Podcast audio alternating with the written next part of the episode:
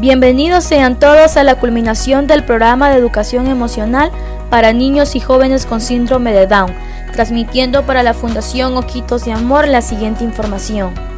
Hoy culminaremos con el programa y para ello tendremos nuevamente a los invitados especiales de la salud mental que nos estarán brindando algunos tips y recomendaciones sobre los temas a tratar. Autoconciencia emocional, el conocimiento de las propias emociones. Control emocional, la capacidad de controlar las emociones. Empatía, el reconocimiento de las emociones ajenas. Como primer punto tendremos al licenciado en psicología Abner Ábrigo, que nos acompaña desde la República de Panamá y en estos momentos nos dará algunos tips o recomendaciones sobre el tema autoconciencia emocional, el reconocimiento de las propias emociones.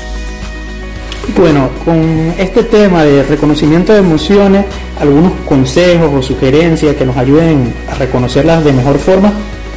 Por ejemplo, con con niños eh, puede ser mediante los colores, uno les enseña los colores y los asocia con algún tipo de emoción y ahí los va trabajando. Eh, mucho tiene que ver también el lenguaje corporal, eh, nos pasa mucho a todos, a veces presentamos posiciones cerradas, posturas cerradas, pero si llegamos a identificar el porqué de estas emociones, o sea, el por qué estamos actuando de esta forma puede venir por alguna emoción oye, ¿por qué estoy enojado? ¿Por qué estoy actuando de esta forma? Eh, aceptar el motivo real de nuestras motivaciones, de nuestras emociones, pues aceptar la situación y ser capaz de afrontarla, no mentirnos durante ese proceso, eh, reconocer los estímulos, esto es importantísimo, reconocer qué realmente nos causa alegría, qué nos causa tristeza, qué nos causa enojo, qué nos causa sorpresa, y reconociendo qué estímulos hacen que de alguna forma pues eh, yo procese y pues pasen estas emociones. Eh, algo que ayuda también pues es una prevención de emociones negativas y como le decía, reconociendo esos estímulos que me hacen sentir enojado, que me hacen sentir triste, pues podemos tener un plan de prevención con respecto a estas emociones negativas. ¿Qué sé yo? puede ser escuchar música, hay personas que les gusta dibujar, hay otros que les gusta pintar y esto crea una gama de emociones pues placenteras, emociones positivas, no, no positivas pues porque sabemos que solamente son adaptaciones, sino que son de mayor beneficio, que nos adaptamos mejor pues a, estos estímulos y los procesamos de mejor forma. Eh, tratar de tener pues fuentes confiables de información ayuda mucho al reconocimiento de emociones, porque si tenemos eh, fuentes confiables de información, pues es muy probable de que prevengamos eh, futuros enojos o cosas pues que, que, no están causando pues bien. Y otro consejo tip puede ser pues que aceptar que todas nuestras todas las cosas que nos pasan no están en nuestro control. Nosotros podemos eh, si bien desarrollar o procesar las emociones, pues hay estímulos que se que nos llegan de forma directa e indirecta que no los podemos controlar. Entonces todo no está dentro de nuestro control. A veces hay que soltar un poco. Estas serían pues las sugerencias o tips en función pues del reconocimiento de emociones.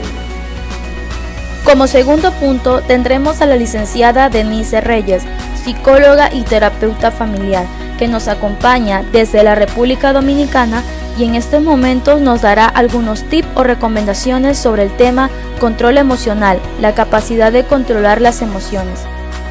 Aunque tradicionalmente se ha pensado que el control emocional solo se requiere para las emociones negativas, es igualmente necesario la habilidad para inducir emociones y estados de ánimo positivos en uno mismo y en los demás. Sin embargo, es importante señalar que existen componentes esenciales para la regulación emocional y uno de ellos es de índole cognitivo. Es decir, la forma de interpretar las emociones concretas es la que condiciona las reacciones emocionales. Por ejemplo, si interpretamos un comentario que alguien nos hace como una ofensa, esto va a originar una reacción emocional de enfado o malestar hacia esa persona que nos comentó Si por el contrario lo interpretamos con una intencionalidad positiva, no dará lugar al malestar, sino más bien de bienestar.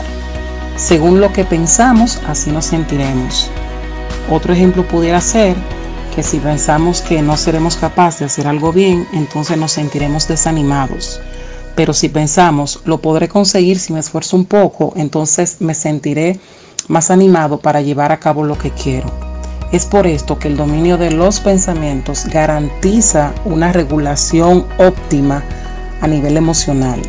Otro componente básico de la regulación emocional hace referencia al control corporal, ya que la intensidad de los sentimientos está estrechamente relacionada con la activación fisiológica.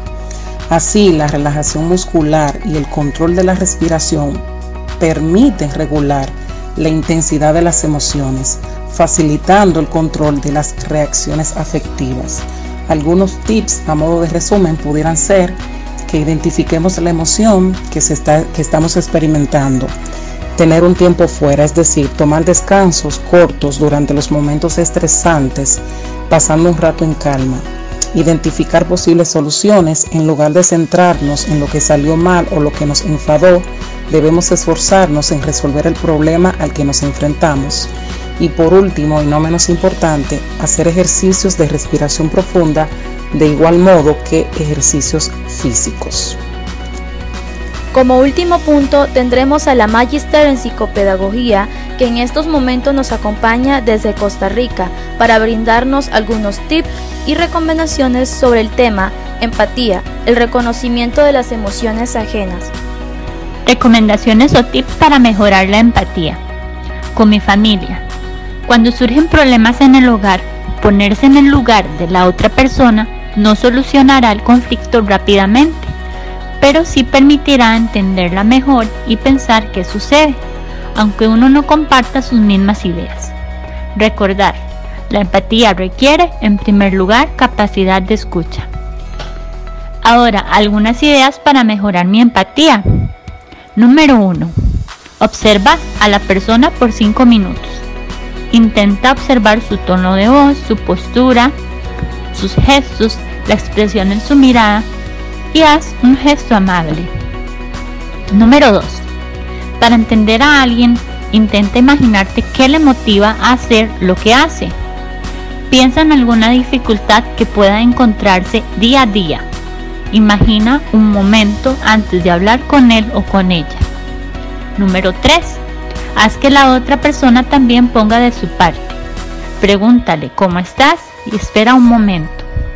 Ejemplo, Tocarlo en la parte superior del hombro puede hacer que se sienta más tranquila y libre de expresar lo que siente. Número 4. Con lo que la persona te diga no la juzgues. Evita decirle cuál es tu problema. Solo dile que la entiendes y que con gusto la vas a escuchar.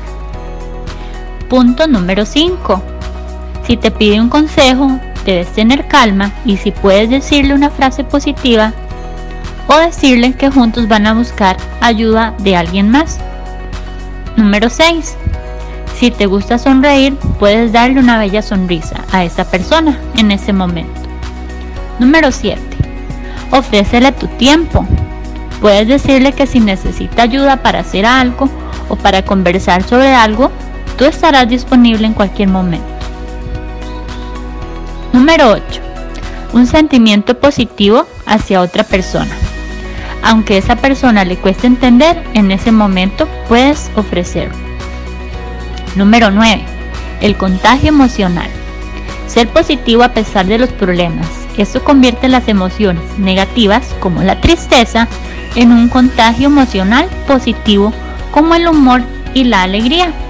Por ejemplo, hacer un juego, decirle un chiste, ver un video gracioso. Y número 10. Aumentar mi empatía nos hace ser más fuertes para superar nuestros problemas también. Ser sensible, sentir amor y cariño y saber que en la vida es normal tener momentos felices y tristes. Muchas gracias a nuestros invitados especiales por compartirnos tips y recomendaciones para tener una buena educación emocional. Hemos llegado a la parte final del programa de educación emocional para niños y jóvenes con síndrome de Down. Muchas gracias a toda nuestra audiencia por formar parte de este programa, donde obtuvimos valiosos conocimientos para implementarlo en nuestro día a día.